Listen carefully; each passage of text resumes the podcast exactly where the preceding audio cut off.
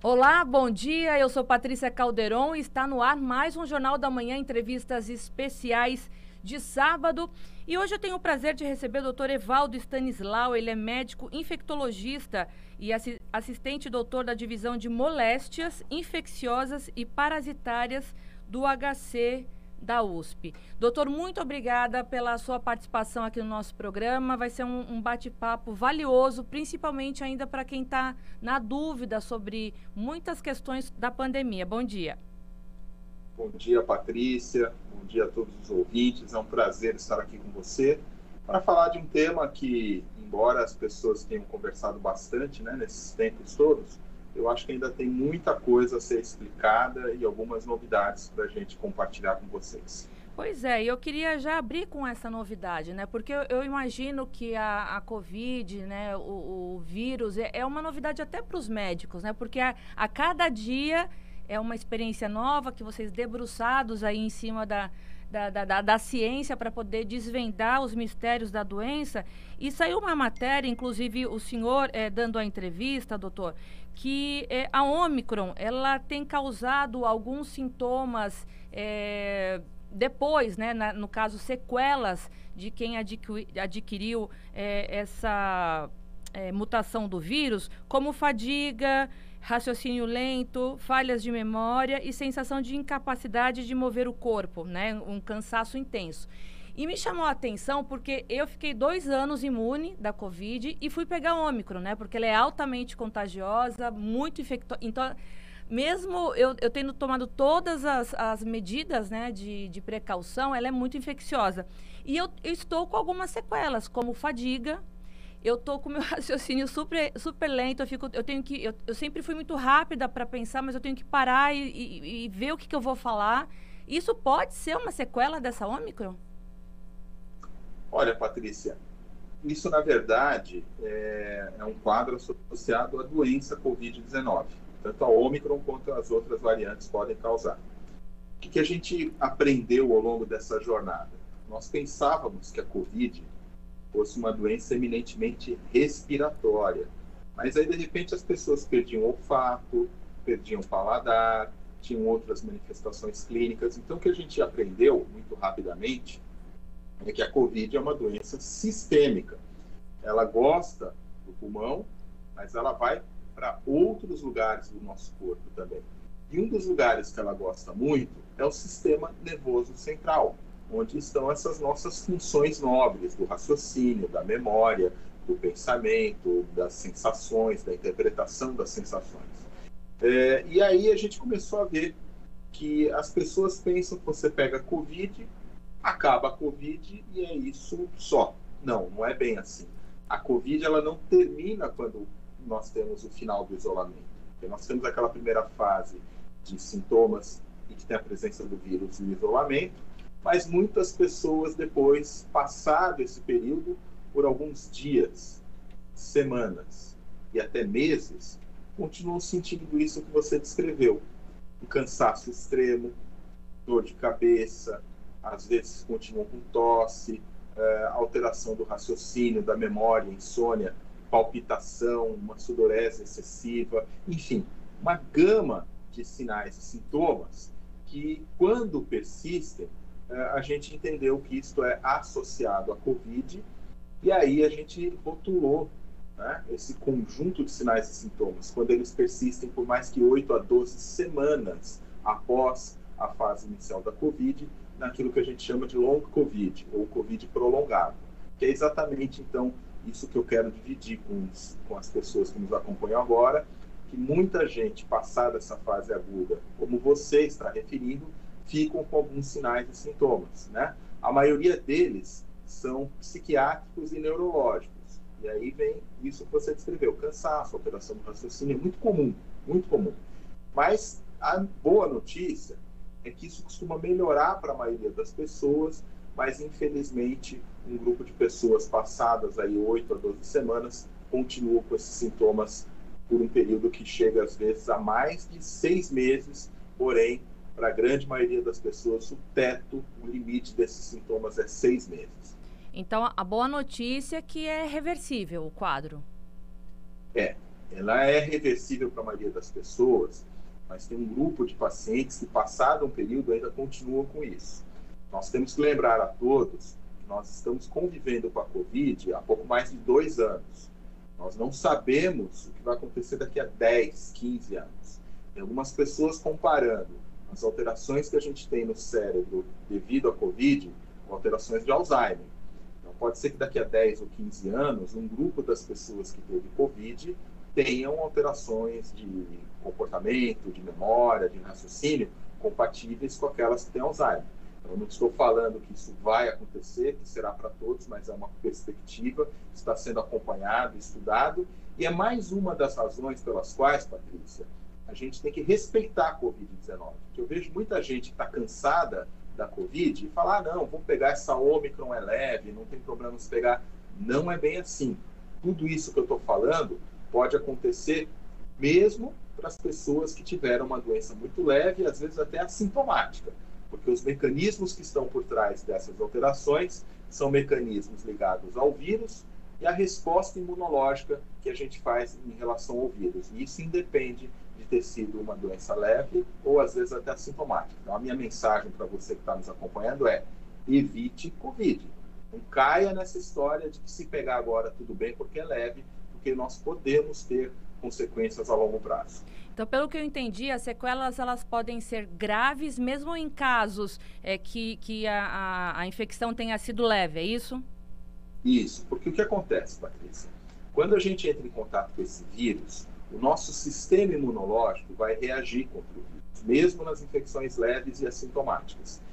Ah, dependendo da pessoa, dependendo da intensidade da resposta, isso, e, e, algumas pessoas acham até que tem que ter alguma condição clínica de base, algumas doenças pré-existentes. Isso pode servir como gatilho. Seja, vamos colocar uma figura para as pessoas entenderem. Imagina que você está na beira de um precipício. Você não vai pular, evidentemente, nesse precipício. Mas aí chega alguém e te empurra. E aí você cai no precipício. Então, algumas pessoas têm potencial de ter algumas doenças que de outra maneira não aconteceriam. E quando você tem a sua resposta imunológica à infecção pelo SARS-CoV-2, isso serviria como aquele empurrãozinho para você ter as manifestações dessas doenças, ou outras diretamente relacionadas à própria persistência do vírus, por exemplo, no sistema nervoso central ou no coração, que é outro, outro órgão bastante comprometido pelo vírus. Saiu uma revisão recente, uma revista importante, mostrando que pessoas, mesmo com infecção leve assintomática, um ano depois da Covid, ainda poderiam ter algumas consequências cardiocirculatórias. Então, Patrícia, só para mostrar para as pessoas que a Covid é muito mais do que essa doença é, que a gente enxerga quando está em isolamento ou vê as pessoas no hospital. Tem outras coisas que vêm para frente. E doutor, eu tive um sintoma que depois conversando com um grupo de amigos, é, relataram o mesmo sintoma, que é a questão da, da a, a movimentação nas articulações, né? A, a, os meus dedos, eles, eles ficavam um pouquinho duros durante quatro, cinco dias e a, minha articulação doía. E eu não tive febre, tive tosse, muita dor de cabeça, fadiga e essa, esse sintoma da articulação. É, é possível que tenha sido aí um sintoma em relação a, ao vírus? Sim, é possível, Patrícia. Lembrando que algumas manifestações clínicas da Covid lembram muito até outras doenças comuns hoje em dia no Brasil, como as arboviroses, né? dengue, chikungunya. Então, em lugares, e o Brasil hoje é um desses lugares, onde você tem muita dengue chikungunya, fica aqui a recomendação aos pacientes e aos médicos que a gente faça o exame de Covid também. Eu tive a oportunidade de acompanhar um grupo grande de pacientes que chega ao médico com uma queixa de febre, dores articulares, dores musculares, às vezes até com manifestação de pele vermelha, e que você olhando pensa, ah, é dengue. Aí você faz o exame de dengue e o exame vem positivo. Aí você fala, ah, é dengue. Só que aí você faz o exame de Covid também e vem positivo. Por quê? O vírus da Covid, ele pode enganar os exames sorológicos de dengue daquilo que a gente chama de falso positivo na sorologia. E com um quadro clínico, como você observava, de dores articulares, febre, que lembram muito essas doenças. Então, é, a COVID, às vezes, ela tem manifestações clínicas muito peculiares e muito parecidas com de outras doenças, razão pela qual a gente precisa sempre lembrar: aos pacientes, sobretudo aos médicos, nós ainda vivemos uma pandemia e que a gente precisa fazer o diagnóstico do que está acontecendo. Para isso, tem que fazer o exame específico para a Covid. E é, vem muito a, em, ao encontro do que aconteceu realmente comigo. Eu estou relatando aqui a, o que eu passei, porque o telespectador que está do, do, outro lado também, ouvi, o nosso ouvinte, o nosso telespectador pelo YouTube, pelo podcast, doutor, ele talvez queira fazer várias perguntas que eu, eu estou me colocando na posição dele para poder tentar esclarecer, né? E é interessante porque quando eu cheguei para fazer o teste rápido né, é, na, na farmácia, quando eu relatei os sintomas, ela primeiro fez o da dengue. Fez o da dengue para depois fazer o da, o, o, da Covid. Se não tivesse dado positivo, ela ia fazer também da, da gripe, né? Da influenza. Então, assim, já são testes rápidos que ficam lá prontos, porque realmente isso que o senhor falou, ele, eles se parecem demais. Doutor, eu estava lendo aqui uma relação de... Pois não. E você deu sorte, porque se teu exame de dengue viesse positivo, provavelmente iam falar para você que você estava com dengue, não teriam feito o exame de Covid e você espalharia Covid porque não ia ter feito isolamento. Então, entenda a importância de, num momento da pandemia, em áreas onde a gente tem a ocorrência também das arboviroses, dengue, chikungunya, a gente fazer os exames completos. Sempre fazer o exame da Covid por conta dessas peculiaridades que a gente comentou. Desculpa, Patrícia. Imagina, imagina. É, inclusive, essa é a minha próxima pergunta, porque o senhor falou do isolamento, né? E o meu marido, na época, teve a influenza, né? Só que ele, ele estava junto comigo, nós passamos Natal e Réveillon juntos, em família. Ele não pegou a Covid, eu peguei, a minha filha mais velha não pegou e o meu pequenininho pegou. A pergunta que eu faço para o senhor é o seguinte: isso é possível? Porque nós passamos praticamente 15 dias juntos e eu imagino que deve ter sido nessa fase de, de festas, não que eu tenha aglomerado, mas é que é, é evidente que a gente estava junto, né, com família e tal.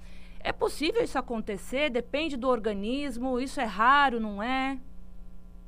Olha, Patrícia, normalmente, nós vamos falar um pouquinho agora da Ômicron. A Ômicron é uma variante de alta capacidade de transmissão. O que a gente tem observado são surtos familiares. Então, quando a gente vê uma situação como essa, de falar, ah, eu não peguei, eu coloco de uma maneira diferente. Ou porque não fez o teste correto, ou porque não fez o teste no momento exato de se fazer. Né? Então, às vezes, a gente precisa repetir o teste, ou precisa até considerar que pode ter tido uma infecção anterior à sua e sem sintomas. E quando fez o teste no momento que você apresentou sintomas, as pessoas já não tinham mais vírus para ser detectado. Então, existem várias possibilidades, mas eu diria para você que é muito pouco provável que numa família onde um dos membros da família se infecte, os outros da casa escapem. Mas sim, também é possível que isso ocorra, dependendo da, da imunidade que a pessoa tem, da carga viral de quem está infectado. Mas eu te digo que o cenário mais comum que a gente vê é em casa, um pegou, o resto pega também. Pois é, e eu queria trazer também para o nosso bate-papo, aqui a nossa roda de conversa, doutor, porque o meu menorzinho de 5 anos, o Benjamin, eu fiquei bem assustada da forma que a Omicron é, afetou ele, sabe? Tanto é que durante três dias de febrão, eu não tive, ele teve um febrão muito alto mesmo, chegando a 41. É, eu fiquei direto, né, testando o oxímetro nele, com medo da questão da oxigenação, enfim. E ele ficou eh, praticamente desmaiado, assim, durante esses três dias de fadiga, não queria comer, não queria beber, não queria fazer nada. Isso me preocupou. Aí a pergunta que eu faço para o senhor é o seguinte: a gente sabe que hoje, eh, eu não vou falar a palavra negacionismo, eu, eu, eu, quero achar que as mães e os pais estão mais assustados, estão em dúvida é, no que fazer em relação à vacinação, por conta desses questionamentos que a gente, ah, não, em criança vai ser mais fraquinha. Não é verdade. Não é mais fraquinha, porque eu tive isso, na, eu, eu, eu vi com os meus olhos, com o meu filho, não é mais fraca. Aí eu pergunto para o senhor, é, esses pais que ainda estão na dúvida em relação à infecção em crianças, eu queria que o senhor falasse um pouquinho se realmente é mais fraco, é mais forte, acontece de caso a caso, como que funciona? Veja bem, Patrícia, a, o vírus da Covid, ele quer se reproduzir e se perpetuar.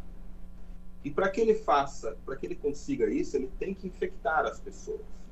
A partir do momento que a população adulta do Brasil começa a se vacinar, o vírus vai ter mais dificuldade de se espalhar na população adulta.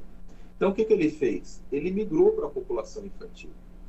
Foi uma opção que nós fizemos no mundo inteiro de priorizar os mais vulneráveis no primeiro momento. Então, nós cuidamos muito de vacinar os idosos, de vacinar as pessoas muito expostas, como profissionais de saúde, de vacinar depois os adultos que saem para trabalhar e tudo mais. Então, é, idosos, pessoas com doenças crônicas, profissionais e adultos que circularam muito, foram uma população prioritária. Qual era o conceito para a criança? O conceito para a criança é que as crianças é, deveriam ter uma menor exposição ao vírus e, portanto, menos infecções, e se tivessem, seria uma infecção mais leve. Portanto, neste primeiro momento, elas não foram uma prioridade para a vacina. Isso mudou, Patrícia. A gente precisa dizer com todas as letras que mudou. Porque, como eu contei, o vírus, a partir do momento que ele tem dificuldade de circular na população adulta, ele migrou para a população infantil. Então, hoje, o que a gente observa é uma grande taxa de crianças não vacinadas se infectando e, inclusive, levando de volta a infecção para os adultos. E aquilo que é raro, quando começa a ficar muito frequente, você acaba vendo. Né? Então, em, por mais que a infecção de fato seja mais branda nas crianças, né, muitas vezes assintomática e outros sintomas leves, nós temos no Brasil, lamentavelmente, o reporte aí de crianças que morreram de Covid grave ou que tiveram uma resposta inflamatória exacerbada após a Covid, que é um quadro também que nos preocupa bastante. Então, meu recado aos papais, às mamães, aos responsáveis por menores, é que vacinem sim, porque a criança se infecta, a criança pode ter uma forma grave, e a única maneira que a gente tem de proteger as crianças contra isso é com a vacinação. Inclusive, eu entrevistei o doutor Jean semana passada, que é o secretário de saúde é, do estado de São Paulo, colega do senhor, que ele também é infectologista, e ele está à frente de todo o processo da, da vacina da Coronavac, né? E a gente sabe que a Coronavac, ela é produzida de forma é, diferenciada das outras vacinas. Ele deixou bem claro que, independente disso, é, ele não tem dúvida que a, a, vacinação infantil vai entrar também no calendário aí, é, a, a vacinação contra a Covid, não só para as crianças, como para os adultos. Então, não adianta protelar agora a vacinação se daqui um tempo vai, se vai, vai, vai entrar na, no circuito de vacinação obrigatória. É, eu pergunto para o senhor o seguinte: é, o senhor acredita que a Omicron é o ponto final de tudo isso? Ainda é muito cedo para falar? Ou nem vocês, como médicos, cientistas, infectologistas, é, sabem em relação a isso?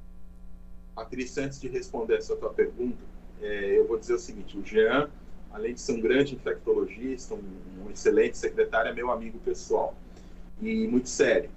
E o que ele falou, eu quero assinar embaixo dizer que, que a Coronavac é uma vacina de vírus inativado, e eu não sei se o Jean contou para vocês, se não contou, eu conto agora.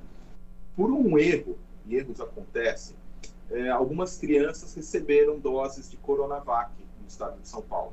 Foram no postinho de saúde para tomar uma vacina infantil e a atendente de enfermagem que ia aplicar, estava aplicando vacina em adulto para Covid e tal, em vez de pegar do frasquinho da vacina tal, pegou da Coronavac. 30 crianças, em 30 crianças aconteceu isso no estado de São Paulo. Isso foi publicado numa revista científica, porque essas crianças foram acompanhadas. E eram crianças a partir de 5 meses de idade, Patrícia. Sabe o que aconteceu? Não aconteceu nada. É, as crianças, elas ficaram absolutamente protegidas. Todas as crianças fabricaram anticorpos contra a Covid e nenhuma criança teve forma grave, e nenhuma criança teve efeito colateral grave. Não aconteceu absolutamente nada, elas simplesmente ficaram protegidas. Porque a Coronavac é uma vacina muito segura. Assim como é segura a Pfizer também. Então, a minha recomendação é vacinem, as vacinas são absolutamente seguras, eficazes, e na minha opinião, nós já deveríamos estar vacinando, inclusive as crianças, a partir dos 3 anos de idade. Existe experiência para isso no mundo.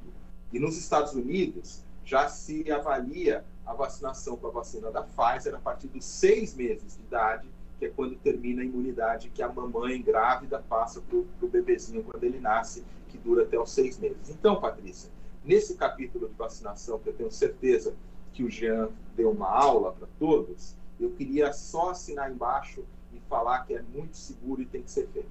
Em relação à sua pergunta, será que a Omicron é o final da Covid-19? Não, não é. é. eu, eu até tenho usado a seguinte terminologia, Patrícia. Nós temos a Covid antes da Omicron e depois da Omicron. Porque a Omicron ela é meio que um divisor de águas. Ela é, um, é uma variante com diferenças em relação às anteriores. Ela pode causar uma doença mais leve, de fato, e ela surge com a população já bastante vacinada e com uma capacidade de transmissão inédita, muito grande. Então, é, a Omicron infecta muito mais gente, mas felizmente, graças à vacina, tem matado muita gente ainda, mas muito menos do que as anteriores. Então é antes da Omicron e depois da Omicron. Por que, que a gente não pode dizer que a Omicron é o final de tudo? Porque falta vacina, Patrícia. O mundo ainda não está vacinado da mesma maneira. E enquanto nós tivermos pessoas sem vacina, em algum lugar do mundo pode surgir uma nova variante. E as variantes elas se espalham com muita rapidez. Então, é, o que eu penso é que a Omicron ela é um divisor de águas. A partir dela a doença é diferente, mas a gente ainda não pode abrir mão dos nossos cuidados individuais, dos nossos cuidados coletivos e da vacina. E a gente precisa vacinar o mundo todo para que a gente evite o surgimento de novas variantes. Dá tempo de fazer isso.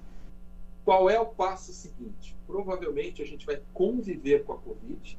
A Covid vai ser uma doença não igual, mas só para as pessoas entenderem, semelhante à gripe. Que a gente tem casos de gripe, algumas pessoas infelizmente morrem de gripe, mas com vacina e com algumas medidas básicas a gente consegue conviver com o vírus da, da gripe no meio de nós, que é o que eu acho que vai acontecer com a Covid-19 se a gente avançar na vacinação global, talvez ainda em 2022. Doutor, é, antes de encerrar esse primeiro bloco, ainda só para terminar o assunto vacinação, realmente o doutor Jean deu, deu uma aula, mas nunca é demais a gente trocar uma ideia também com um profissional capacitado como o senhor, um infectologista super importante no Brasil. É, a pergunta que eu faço é a seguinte agora. É, o senhor falou que por conta da, do início de, ter, de termos vacinado é, os idosos, né, as pessoas com comorbidade, é, depois vieram os adultos, enfim, tal, as crianças foram ficando para trás. Então a Ômicron achou uma, uma um, escape aí para poder pegar é, essa população mais fragilizada agora. Então, eu imagino que hoje em dia as escolas também elas deixaram de ser um ambiente totalmente seguro como era dito antigamente, né? E as mães é, ainda é, preocupadas com a, questão de fake news, que também tem atrapalhado bastante a vacinação infantil, né? É, o senhor acredita que, que as fake news realmente atrapalharam a, a, a questão vacinal da, da, dessa população agora infantil, que mal começou e também já, assim, a quantidade de crianças vacinadas, eu acho que só São Paulo que está com uma média bacana, enquanto outras regiões realmente, é, acho que tá, não passou do, dos dois dígitos aí de percentual. É, eu queria que o senhor falasse sobre isso. Olha, Patrícia, eu não, não colocaria no passado as fake news atrapalharam, elas atrapalham ainda.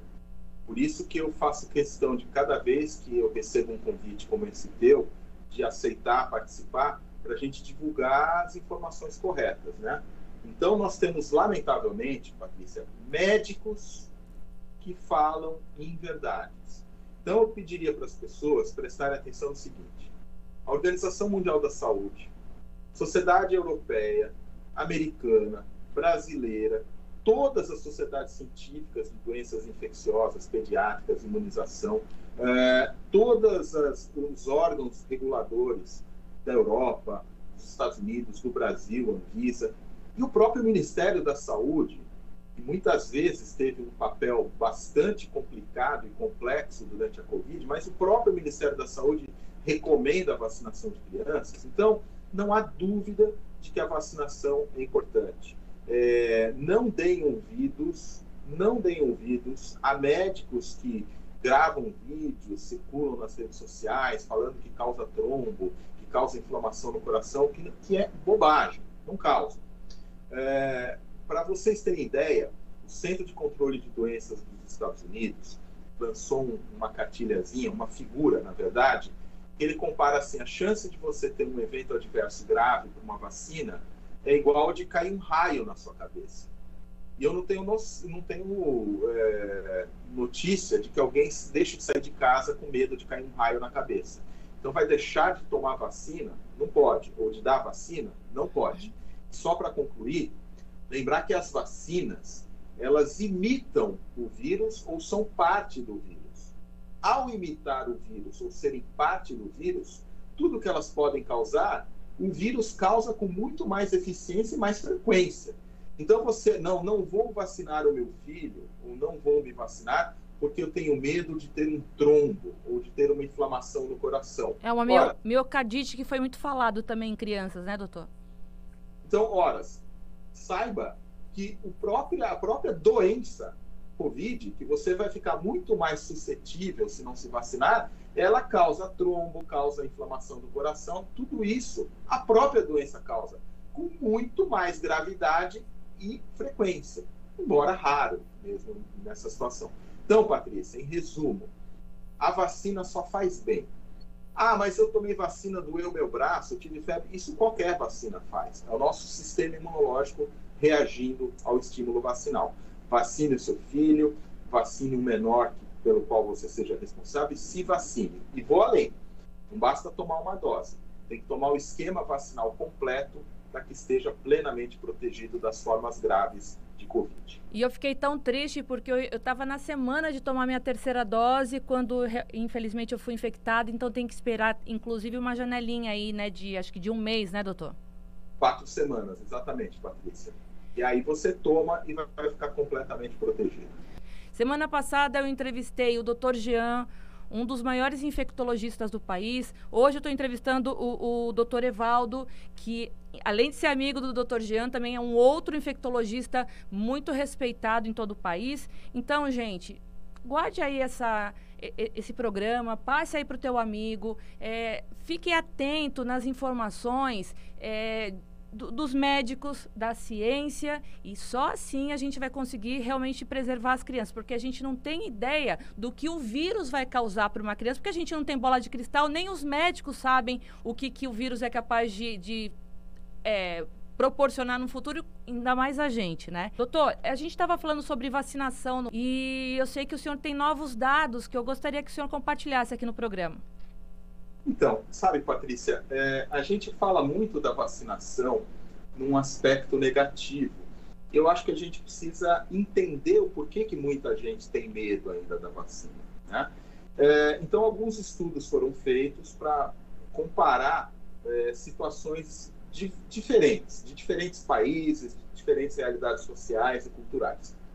Um desses estudos comparou países ricos, e aí os países ricos foram escolhidos pelos Estados Unidos e a Rússia, e países de menor, menor desenvolvimento econômico. Se observou é que nos países de menor desenvolvimento econômico, a aceitação à vacina da Covid era muito maior do que nos Estados Unidos e na Rússia. Nos Estados Unidos, observou-se ainda que quem se informava por jornais de grande circulação, de grande tradição, era mais a favor da vacina, se vacinava melhor mostrando então a importância de a gente prestigiar os veículos de imprensa que são sérios, que são robustos, e não, às vezes, pequenos serviços de imprensa. Tem muitos bons pequenos serviços de imprensa, mas tem muitos outros que atendem a outros interesses que não aquele da verdade. Em segundo lugar, mostrava que os americanos que acreditavam mais nos cientistas, na ciência, também estavam mais predispostos a se vacinar e lá nos Estados Unidos também ficou claro que havia um componente político. Os democratas mais se vacinando do que os republicanos. Talvez alguma coisa que hoje no Brasil esteja também acontecendo em outra proporção. É, Mostrou-se ao contrário que do que se pensa que as redes sociais lá nos Estados Unidos não impactaram tanto. E aí um outro trabalho aqui no Brasil, estado do Maranhão, mostrou que mulheres, moradores de cidades maiores e determinadas é, crenças religiosas também ficavam menos afeitas a tomar a vacina. Tudo isso para dizer o seguinte, Patrícia: um outro denominador comum de todos esses, a falta de conhecimento. Então, às vezes as pessoas não querem tomar vacina, não porque elas sejam contra a vacina, mas simplesmente porque ninguém acolheu essas pessoas e levou informações corretas para que elas perdessem esse medo que muitas vezes é irracional ou porque ouviram dizer em algum lugar que a vacina fazia mal. Então, acho que no bloco anterior a gente teve muita oportunidade de falar sobre isso, mas eu queria dar uma mensagem direta a quem nos ouve e que ainda tem algum receio, para que procure se informar em grandes veículos de mídia, procure ouvir os cientistas sérios e respeitados, as entidades científicas, e entender que nós temos dois grandes grupos de vacinas, de vírus inativado ou de outras tecnologias. E ambas têm muita segurança. E a que mais sofre críticas, que é do RNA mensageiro, as pessoas nem sabem o que é RNA mensageiro e ficam falando que vai modificar a célula, que vai causar isso ou aquilo. Eu queria dizer para vocês que essas vacinas não passam nem perto do lugar onde a gente tem o nosso cromossoma, a nossa, a nossa carga genética, que a gente passa para as futuras gerações. Então, não há risco.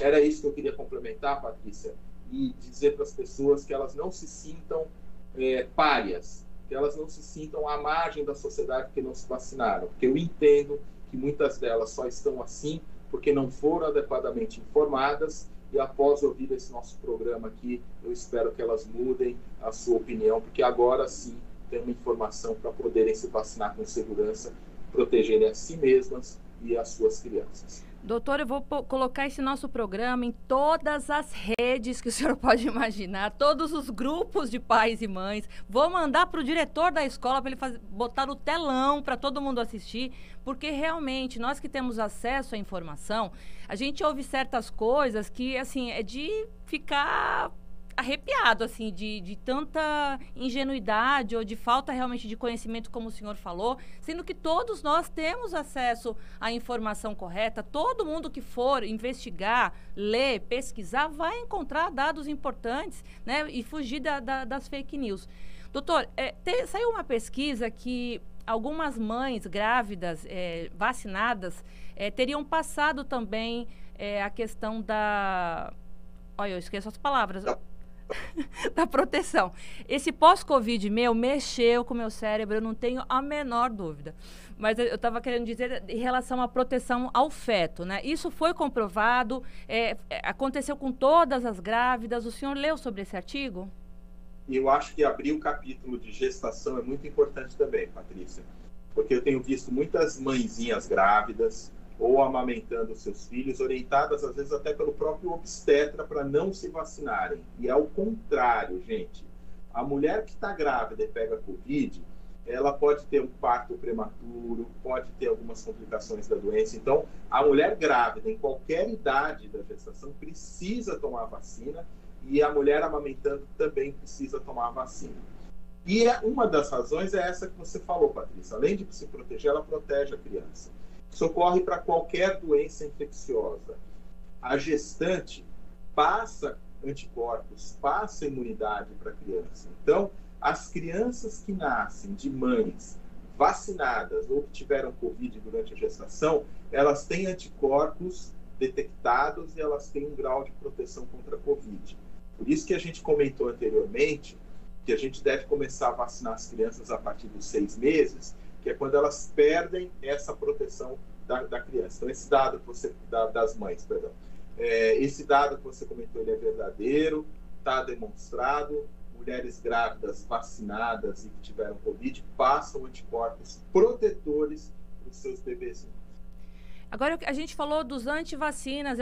Agora eu queria perguntar para o senhor, porque tem pessoas desesperadas tomando doses além da conta, achando que, que a vacina, a, a quarta, a quinta dose, enfim, a gente soube de casos aí de pessoas que burlaram as, as regras, as leis de vacinação e tomaram uma quarta dose num, num período de tempo curto. Isso, isso não é legal, né, doutor? Tem que seguir aí as normas, as regras, né? É, isso não é legal, ainda mais no momento que a gente não tem vacina para todo mundo, tem lugar no mundo que está faltando vacina. Então, como é que a gente vai ficar gastando a vacina que a gente tem de maneira desnecessária? Então, o que, que a gente tem de vacina, turma? Nós precisamos tomar as doses básicas. E hoje o que a gente chama de dose básica é o esquema básico mais o reforço, ou também conhecido como terceira dose. Quando você toma é, o teu esquema básico mais o reforço, você está protegido contra as formas graves da Covid. E este, Patrícia, é o principal objetivo da vacinação: evitar que a pessoa tenha uma forma grave e morra de Covid. Não necessariamente a vacina vai evitar que você se infecte. Está cheio de gente nos ouvindo aqui que tomou três doses e mesmo assim pegou Covid. Eu sou um deles. Eu tomei três doses e peguei Covid agora eh, em janeiro.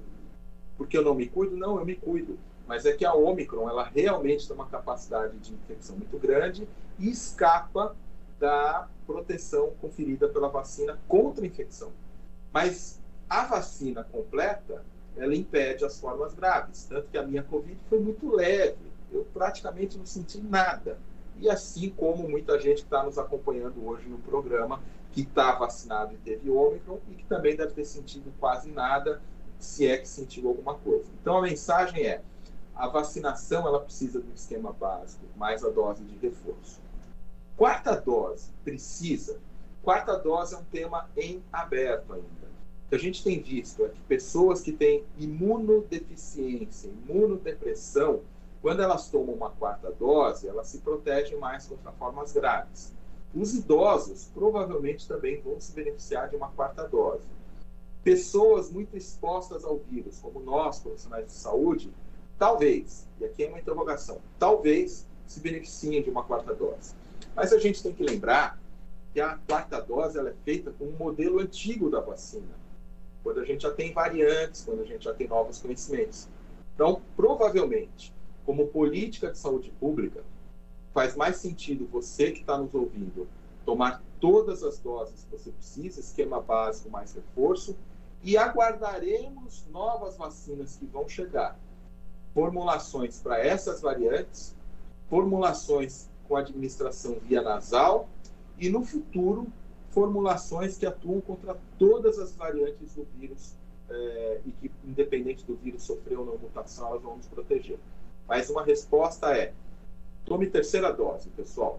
Tomou terceira dose, tá bom demais. Deixa a quarta dose para essas situações específicas de imunodeprimidos, talvez idosos, e aguarde a orientação das autoridades sanitárias. Doutor, saiu uma pesquisa dizendo que quem tinha tomado duas doses da Coronavac e a terceira de reforço foi a Pfizer, houve aí uma questão de imunização bem acelerada, acho que de 92%. Essa é a dúvida de muita gente. Pode misturar vacina? Tomou Coronavac, toma Pfizer. É, uma, uma é com vírus é, é, inativo, o outro tem esse sistema que o senhor explicou tem alguma coisa a ver? A, a, pessoa precisa ficar preocupada se, se a terceira dose vai ser uma diferente do que ela tomou nas duas primeiras? Não, turma, olha, você pode tomar a vacina, todas as doses da mesma marca, mas é melhor quando a gente mistura. O que a gente aprendeu, Patrícia, é que quando você mistura as marcas, o resultado é melhor. Uh, uh, a Pfizer, que é uma vacina de RNA mensageiro, ela é muito imunogênica ou seja, ela induz muito a produção de defesa no corpo de quem é vacinado. Então, ela é uma vacina que a gente tem utilizado muito neste esquema de reforço. Então, a minha recomendação para quem nos ouve é não tenha medo de misturar vacina, ao contrário, é muito bom quando mistura vacina. E eu tenho visto, Patrícia, muita gente com medo de tomar a vacina da Pfizer. Ah, eu tomei duas Coronavac, quero tomar mais uma Coronavac. Tomei a AstraZeneca, quero tomar outra AstraZeneca, porque estão com medo da Pfizer. Não é, não é uma boa isso, gente.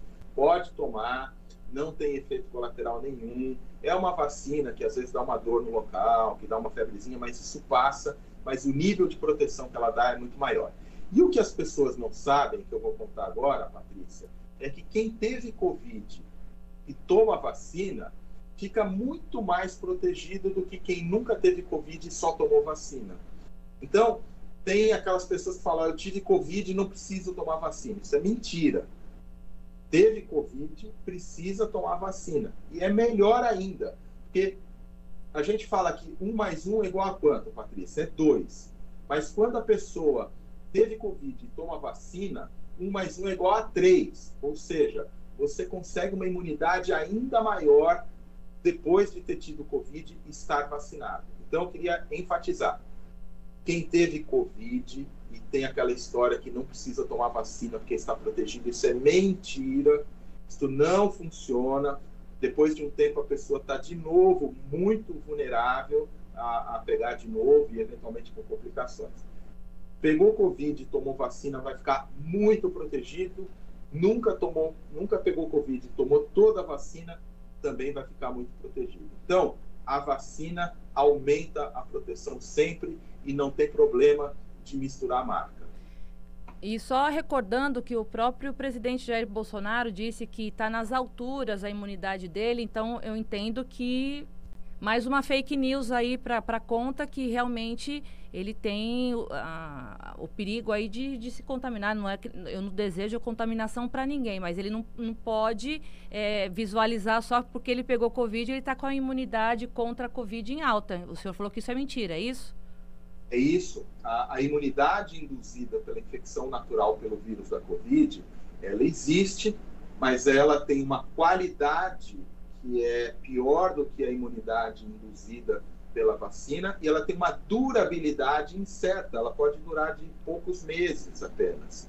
Então, o que é certo é tomar vacina, mesmo que você tenha tido Covid antes. E aí fica legal, porque teve Covid antes, tomou vacina, você vai ter uma super imunidade.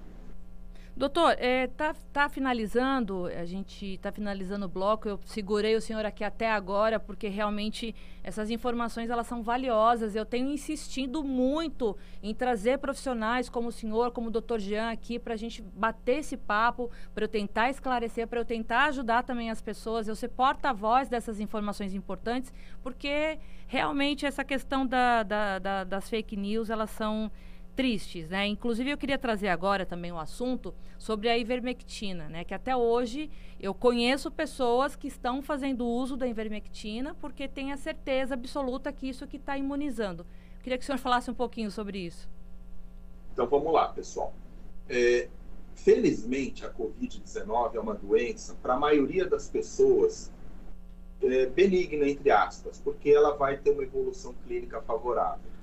Então, se eu pegar um grupo de pessoas e der água com groselha e um outro grupo eu der é, algum remédio, os dois grupos vão evoluir bem. Tanto a água com groselha quanto algum remédio. Porque a doença, ela tem para a maioria das pessoas um perfil de boa evolução clínica. Então, é, as pessoas pegam isso e abusam da boa fé dos outros. Então, vão falar que porque tomou o remédio A ou o remédio B, isto funcionou. Funcionaria se fosse água com groselha, pessoal. Então, é, os casos leves de Covid, os casos sem complicação, eles evoluem favoravelmente na sua absoluta maioria. Né? É, isto é o mais frequente que a gente vê na prática clínica. E eu imagino também que o uso indiscriminado. Desculpa, doutor, eu imagino só um, um, um parêntese. Eu, uso, eu acredito que o uso indiscriminado também da, dessa substância também pode trazer, inclusive, prejuízos, né? Isso. Então, a ivermectina que você pegou como exemplo é uma droga que, quando você olha in vitro, lá no laboratório, ela tem um potencial de ação amplo contra várias doenças. Só que para você reproduzir isso no corpo de uma pessoa, a dose que você teria que dar é incompatível com o, o que uma pessoa consegue tomar. Além disso, já tem reportes de efeitos colaterais da ivermectina graves pelo uso indiscriminado. Né? Então, é, hoje está bem comprovado que a ivermectina não funciona para a Covid-19. Eu lamento muito que tenho colegas ainda uh, em 2022 prescrevendo azitromicina, ivermectina, complexos vitamínicos. Isso tudo é bobagem, não tem outro termo para a gente usar. Agora, qual que é a boa notícia, Patrícia, que eu queria trazer para você e para os teus ouvintes e telespectadores? É, existe já antivirais comprovadamente eficazes contra o vírus da Covid.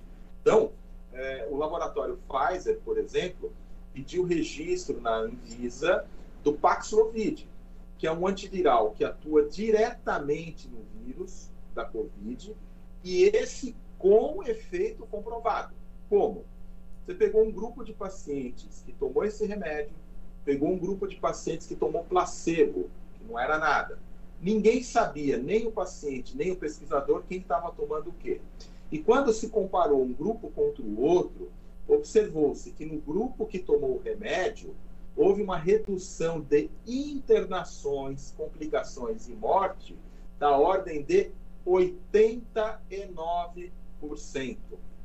Isto foi publicado no New England agora, há dois dias, e é um dado muito significativo. Não é à toa que nos Estados Unidos já tem autorização para esse remédio, na Europa já tem autorização para esse remédio, na China já tem autorização para esse remédio e no Brasil foi solicitado.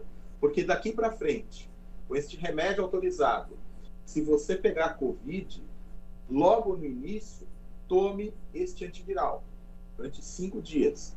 Um esquema posológico recomendado, porque você vai reduzir em quase 90% a sua chance de ter complicação. Isso sim é tratamento sério.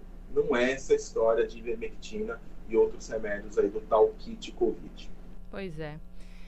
Bom, eu entrevistei aqui o doutor Evaldo Stanislau, ele que é médico infectologista, assistente doutor da divisão de moléstias infecciosas e parasitárias do HC USP. Doutor, muitíssimo obrigado. Esse bate-papo foi assim extraordinário. Tenho certeza que a gente ajudou, colaborou, contribuiu com muita gente que está escutando a gente aqui pela rádio, que depois vai escutar aí no podcast, vai assistir no YouTube. E como promessa é dívida, eu vou distribuir o link para todos os paizinhos e as mamãezinhas do, do colégio dos meus filhos assistirem porque realmente é, merece uma atenção. Muito obrigada pela sua simpatia e pela sua disponibilidade, doutor é um serviço de utilidade pública. Eu que agradeço o convite.